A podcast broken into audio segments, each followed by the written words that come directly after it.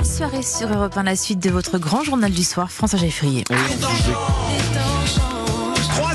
pour le Paris Saint-Germain. C'est une addition terrible pour le Real Madrid. Beaucoup ont brûlé, ont été détruites par les guerres, les révolutions, les fautes des hommes. We kids shouldn't have to do this. On est assis sur une poudrière parce que les gens, ils ont peur. Europe 1, L'air du temps. François Claus. Et on vous écoute, François Claus, vous qui regardez le monde changer. Bonsoir, François. Bonsoir François, nous eûmes la lente mais inexorable disparition des cabines téléphoniques, transformées parfois en improbables et sympathiques bibliothèques de village, là où on échange et partage livres et magazines. Nous vécûmes ensuite la progressive mais inéluctable disparition de notre petit Internet à la française des années 80, le Minitel, qui résista malgré tout jusqu'en 2012.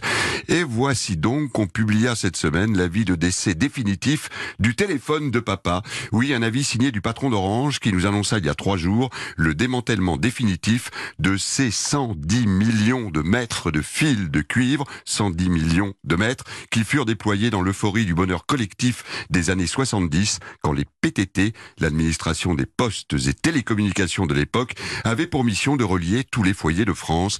Au début des années 70, seul un foyer sur cinq dans notre pays disposait d'un téléphone. Des dizaines de milliers de travailleurs furent embauchés. On les appelait alors les lignards. Un demi-siècle plus tard, on va donc déterrer tout ce cuivre. 25 millions de foyers y sont encore reliés dans un plan parfaitement établi jusqu'en 2030 et le remplacer par la fibre optique, tellement plus moderne, tellement plus propre, tellement plus rapide. En découvrant François cet avis, je n'ai pu m'empêcher de repenser à ce que j'ai vécu au milieu des années 2000 dans le centre de Marseille, quand la ville soudain fut éventrée pour y installer le transport idéal, plus propre, plus efficace, plus Le tram, oui, le gage du bonheur collectif de demain, sur quasiment le même parcours que celui que ce même tram emprunté un demi-siècle plus tôt avant qu'on éventre totalement la ville pour le faire disparaître et laisser la place au transport moderne, efficace, incontournable de l'époque, la voiture. L'avantage finalement, c'est qu'à l'époque, ben, on ne se posait pas beaucoup de questions. On savait où on allait, on y croyait au bonheur, on y croyait à ce bonheur collectif et au progrès. Un frigidaire, un joli scooter, un atomixer et du Dalopio, une cuisinière avec un four en verre, des tas de couverts et des pelles à gâteau, une tourniquette pour faire la vinaigrette, un bel aérateur pour bouffer les odeurs. Des draps qui chauffent, un pistolet à gaufres, un avion pour deux. Et nous serons heureux, autrefois s'il arrivait. On aurait peut-être dû plus tendre l'oreille vers cette ironie mordante de Boris Vian dans sa délicieuse complainte du progrès, car aujourd'hui ce n'est plus une complainte, mais une vraie plainte.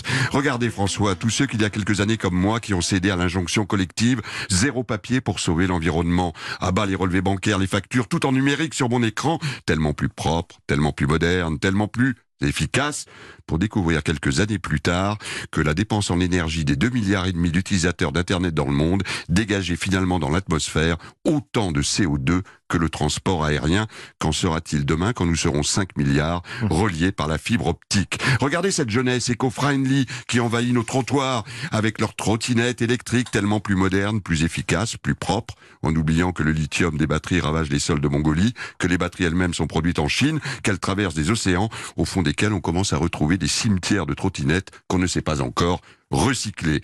Comment ne pas s'interroger enfin alors qu'on rêvait du retour des bonnes vieilles consignes où l'on toucherait quelques centimes pour replacer sa bouteille en plastique qui serait ainsi réutilisée en toute propreté, efficacité et modernité en oubliant qu'elle était en fait recyclée et qu'elle ne ferait qu'augmenter la production de plastique permettant à messieurs Nestlé et Coca-Cola de récupérer au passage une matière première à bon coût. On en viendrait presque à le regretter, ce temps des bons vieux fils en cuivre où on ne se posait pas trop de questions, ce temps béni où les scientifiques étudiaient, où les politiques décidaient et où les citoyens adhéraient, le temps d'une forme d'insouciance. Mais François, c'est ce temps-là que nous payons aujourd'hui si chèrement, ce temps qui nous a menés là où nous sommes sans savoir où nous allons.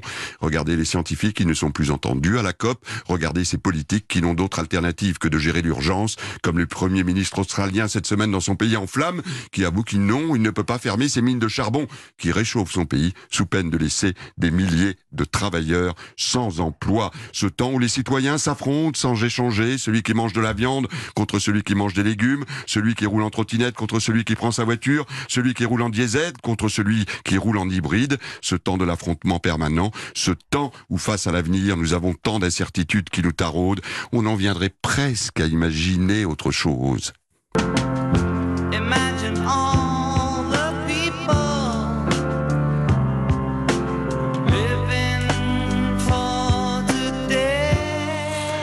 Monde, François, dans lequel les scientifiques seraient référents, les politiques responsables et les citoyens ensemble en 2020. Bon, vous vous rendez compte, John Lennon écrivait ça en 71. Tiens, juste au moment où les linéaires des PTT installaient leurs fils en cuivre. Je me demande quand même si je vais pas demander à Orange de me laisser quelques fils en cuivre à côté de la fibre. Juste au cas où. Juste au cas où. Vous êtes nostalgique.